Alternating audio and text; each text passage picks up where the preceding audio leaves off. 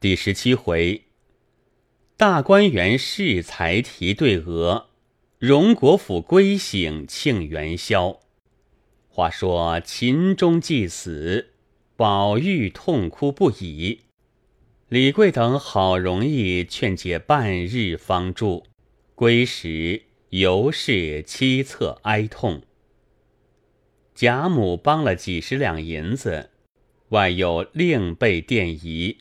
宝玉去调旨，七日后便送殡掩埋了，别无数计，只有宝玉日日思慕感到，然亦无可如何了。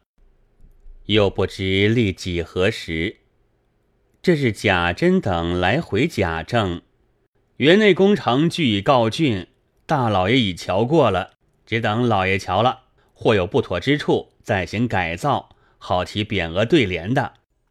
贾政听了，沉思一会儿，说道：“这匾额对联倒是一件难事，论理该请贵妃赐题才是。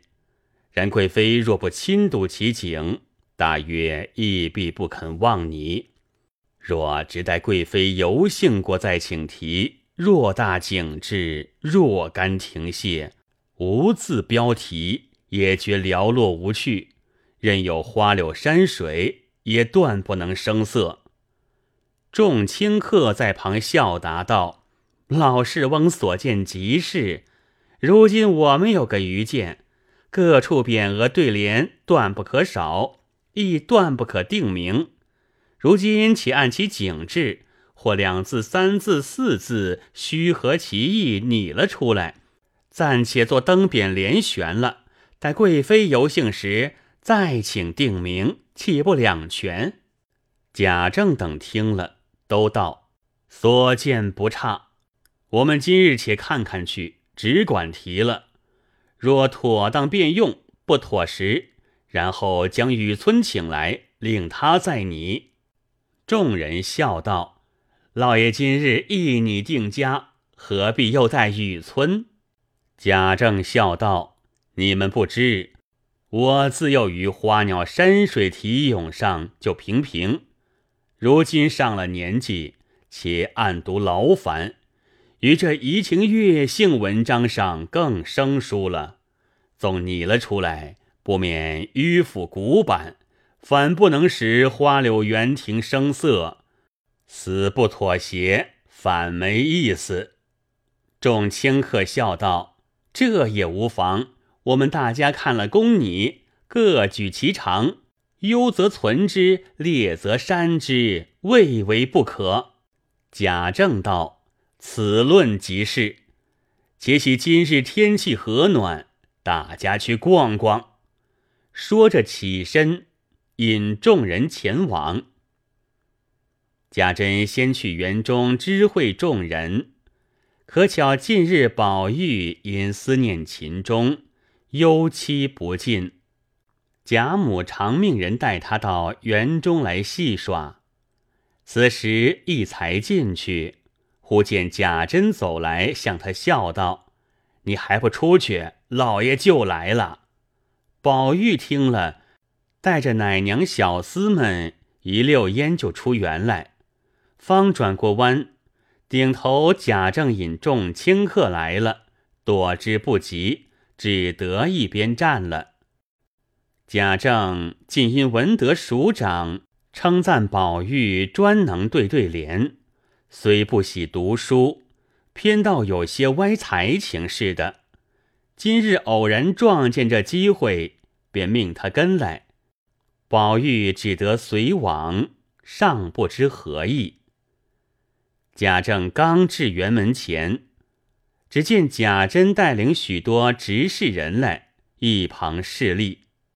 贾政道：“你且把园门都关了，我们先瞧了外面，再进去。”贾珍听说，命人将门关了。贾政先秉正看门，只见正门五间，上面铜瓦泥丘脊。那门栏窗格皆是细雕新鲜花样，并无朱粉涂饰，一色水磨群墙。下面白石台基凿成西番草花样。左右一望，皆雪白粉墙，下面虎皮石随势弃去，果然不落富丽俗套，自是欢喜。遂命开门，只见迎面一带翠帐挡在前面，众亲客都道：“好山，好山。”贾政道：“非此一山，一进来园中所有之景吸入目中，则有何趣？”众人道：“即是，非胸中大有丘壑，焉想及此？”说毕，往前一望，见白石棱层，或如鬼怪，或如猛兽，纵横拱立，上面苔藓成斑，藤萝掩映。其中微露羊肠小径，贾政道：“我们就从此小径游去，回来由那边出去，方可便览。”说毕，命贾珍在前引导，自己扶了宝玉，逶迤进入山口。抬头忽见山上有镜面白石一块，正是迎面流题处。贾政回头笑道：“主公，请看，此处题以何名方妙？”众人听说，也有说该题“叠翠”二字，也有说该题“锦帐”的，又有说“赛香炉”的，又有说“小中南”的，种种名色不止几十个。原来众客心中。早知贾政要是宝玉的功业尽意如何，只将些俗套来敷衍。宝玉亦料定此意。贾政听了，便回头命宝玉拟来。宝玉道：“常闻古人有云，编新不如树旧，刻骨终胜雕金。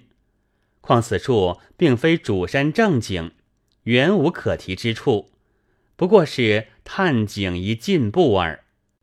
莫若直书“曲径通幽处”这句旧诗在上，倒还大方气派。众人听了，都赞道：“是极！二师兄天分高，才情远，不似我们读腐了书的。”贾政笑道：“不可谬讲，他年小。”不过以一支充实用，取笑罢了。再似选你。说着，进入石洞来，只见佳木葱茏，奇花闪烁，一带清流从花木深处曲折泻于石隙之下。再进数步，见向北边，平坦宽阔，两边飞楼插空，雕蒙绣剑。皆隐于山坳树苗之间，俯而视之，则清溪泻雪，石凳穿云，白石围栏，环抱池沿，石桥三哄，兽面闲土，桥上有亭。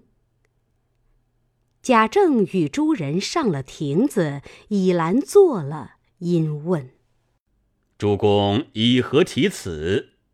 诸人都道：当日欧阳公《醉翁亭记》有云：“有亭亦然，旧名亦然。”贾政笑道：“亦然虽佳，但此亭压水而成，还需偏于水题方衬。依我拙才，欧阳公之写出于两峰之间。”竟用他这一个“谢”字。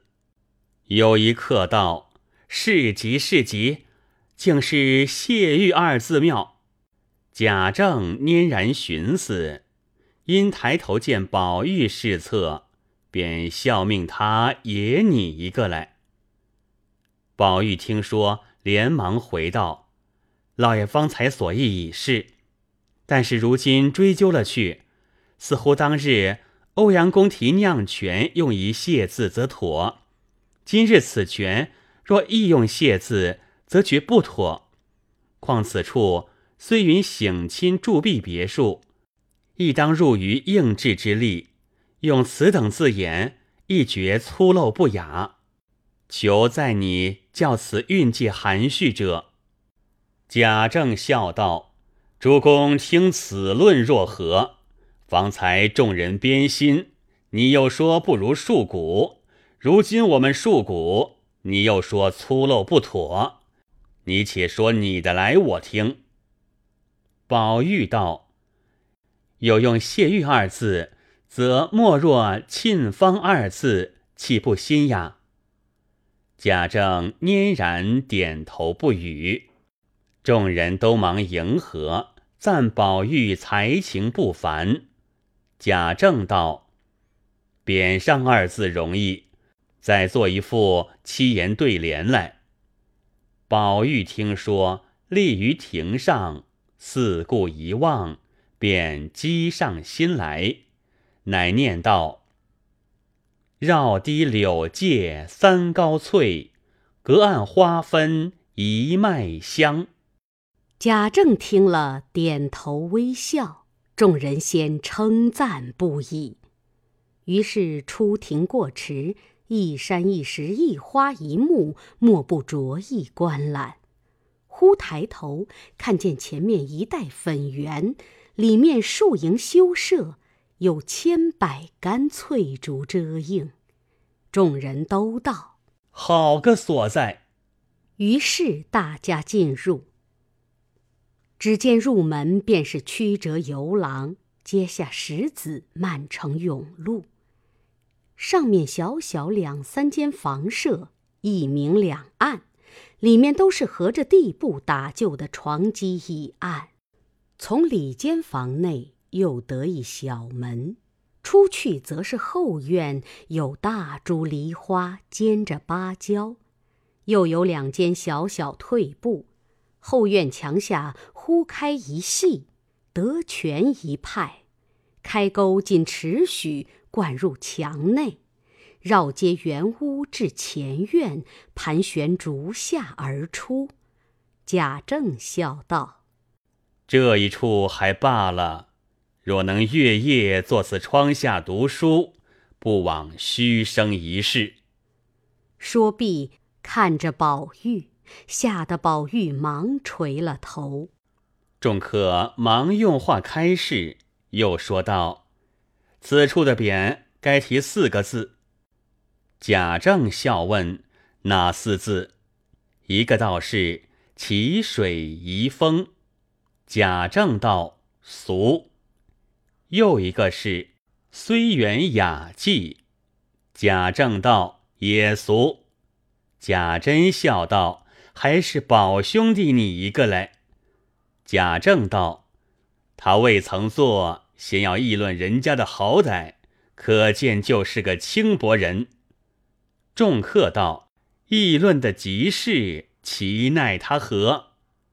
贾政忙道：“休如此纵了他。”引命他道：“今日任你狂为乱道，先设议论来，然后方许你做。方才众人说的，可有使得的？”宝玉见问，答道：“都似不妥。”贾政冷笑道：“怎么不妥？”宝玉道：“这是第一处行性之处，必须送圣方可。”若用四字的匾，又有古人现成的，何必再做？贾政道：“难道淇水虽源不是古人的？”宝玉道：“这太板斧了，莫若有凤来仪四字。”众人都轰然叫妙。贾政点头道：“畜生，畜生，可谓管窥离侧矣。”因命再提一联来，宝玉便念道：“宝鼎茶闲烟上绿，幽窗棋罢只犹凉。”贾政摇头说道：“也未见长。”说毕，引众人出来。方欲走时，忽又想起一事来，因问贾珍道：“这些院落房宇，并积案桌椅，都算有了。还有那些帐幔帘子，并陈设玩器古董，可也都是一处一处合适配就的。”贾珍回道：“那陈设的东西早已添了许多，自然临期合适陈设。”帐幔帘子，昨日听见脸兄弟说还不全，那原是一起工程之时就画了各处的图样，量准尺寸，就打发人办去的。想必昨日得了一半。贾政听了，便知此事不是贾珍的首尾，便命人去换贾琏。一时贾琏赶来，贾政问他共有几种。现今得了几种，尚欠几种。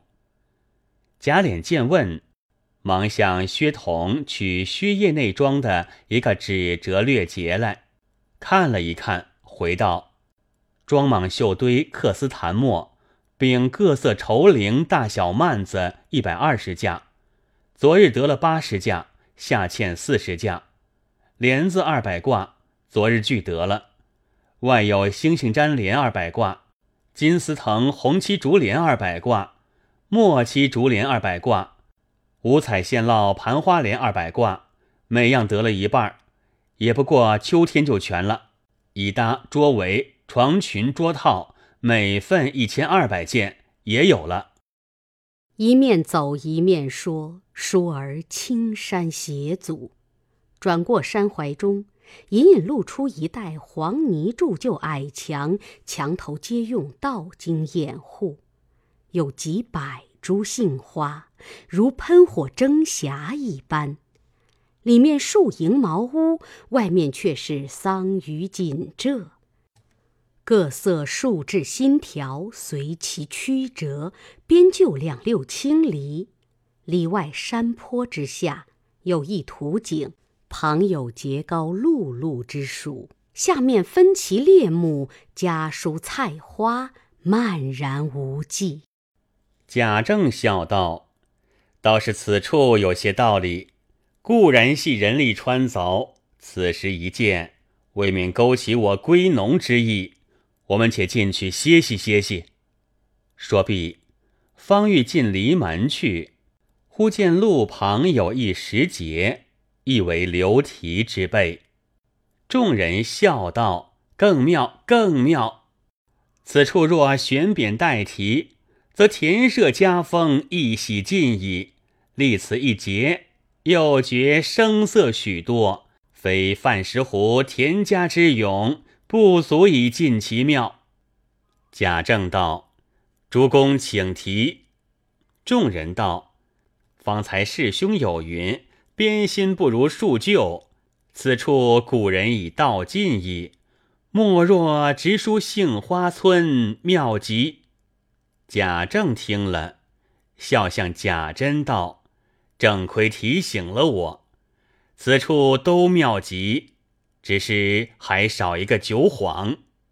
明日竟做一个，不必华丽，就依外面村庄的式样做来，用竹竿挑在树梢。”贾珍答应了，又回道：“此处竟还不可养别的雀鸟，只是买些鹅鸭鸡类，才都相称了。”贾政与众人都道更妙。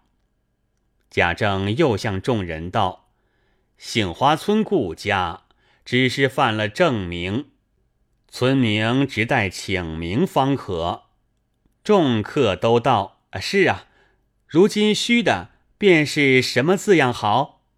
大家想着，宝玉却等不得了，也不等贾政的命，便说道：“旧诗有云，红杏梢头挂酒旗。如今莫若杏帘在望四字。”众人都道：“好个在望！”又暗合杏花村意。宝玉冷笑道。村名若用“杏花”二字，则俗陋不堪了。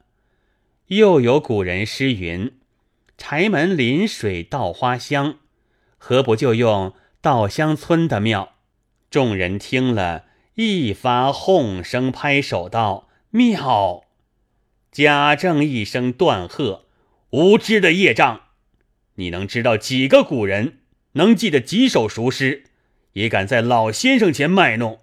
你方才那些胡说的，不过是是你的清浊取笑而已，你就认真了。”说着，引人步入茅堂，里面纸窗木榻，富贵气象一洗皆尽。贾政心中自是欢喜，却愁宝玉道：“此处如何？”众人见问，都忙悄悄的推宝玉，叫他说好。宝玉不听人言，便应声道。不及有凤来仪多矣。贾政听了道：“无知的蠢物，你只知朱楼画栋，无赖富丽为家，哪里知道这清幽气象？终是不读书之过。”宝玉忙答道：“老爷教训的故事，但古人常云‘天然’二字，不知何意。